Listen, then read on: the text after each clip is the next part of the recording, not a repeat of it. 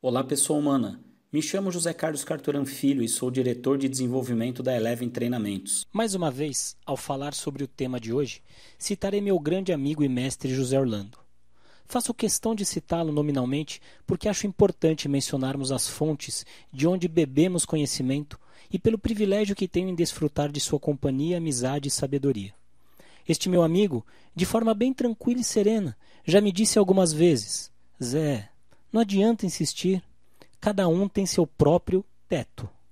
Ouço isto dele normalmente em situações onde estou tentando inserir alguém em algum contexto, em algum projeto, ou quando pergunto se, na opinião dele, determinada pessoa possui o perfil para empreender algum novo caminho. Faço questão de ressaltar que não se trata de menosprezo, muito pelo contrário.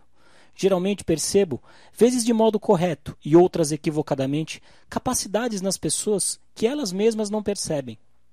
Quantas vezes você não entendeu, não se conformou com o fato de pessoas que conhece ficarem muito aquém de seu real potencial e, consequentemente, colherem resultados bem menores do que poderiam e mereciam colher? O pior, quantas vezes você já ouviu de outros que possuem inúmeras qualidades e não acreditou? Pois é, Cada um tem seu teto, pois cada um impõe a si mesmo este teto. Isto acontece desde cedo, e é tão assustadoramente verdadeiro que, em algumas circunstâncias, quando as pessoas estão prestes a romper este limite que se impuseram, quando estão quase aumentando este teto, arranjam as maneiras mais impressionantes, os mecanismos mais absurdos de autossabotagem. Desculpe, mas é isto mesmo. As pessoas usam a autossabotagem para manter-se no limite exato ou sempre um degrau abaixo do teto que acreditam ter. Alguns já fazem isso logo no início. Usam a preguiça, a falta de disciplina e nem iniciam a jornada ou desistem ao primeiro obstáculo. Para estes, o sofrimento é menor, já que se conformam em ser apenas coadjuvantes de suas próprias vidas, meros transeuntes da jornada que vieram não cumprir. Outros fazem diferente. Lutam, persistem, dedicam-se e, quando têm a grande oportunidade de suas vidas, pronto. Jogam tudo pela janela. Arrasam qualquer possibilidade de crescimento, regredindo praticamente ao ponto zero, mas sem a perspectiva de um novo recomeço, e sim com a frustração de mais uma vez ter falhado.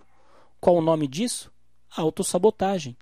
Mas existe ainda outro modo de limitar seu próprio teto. Talvez seja um neologismo, mas chamaria de autoilusão. São aquelas pessoas que vivem enganando a si próprias, achando que estão enganando os outros. Mais ou menos como um adolescente que mata a aula, ou a pessoa que faz dieta e come escondido para não ser cobrado. A pergunta é: na realidade, quem essas pessoas estão enganando senão a si próprias? Paciência. Cada um tem sua vida, cada um faz seu teto. Não se trata de poder fazer tudo, mas sim de perceber que é possível se fazer muito mais do que se faz. Novamente recorro ao meu mestre, que cita um ditado da cultura africana que diz: O que a cabeça não quer, nem Deus pode querer. Se a sua cabeça não simpatiza com a sua causa, nada pode ser feito por você. A propósito, qual é o tamanho do seu teto, hein?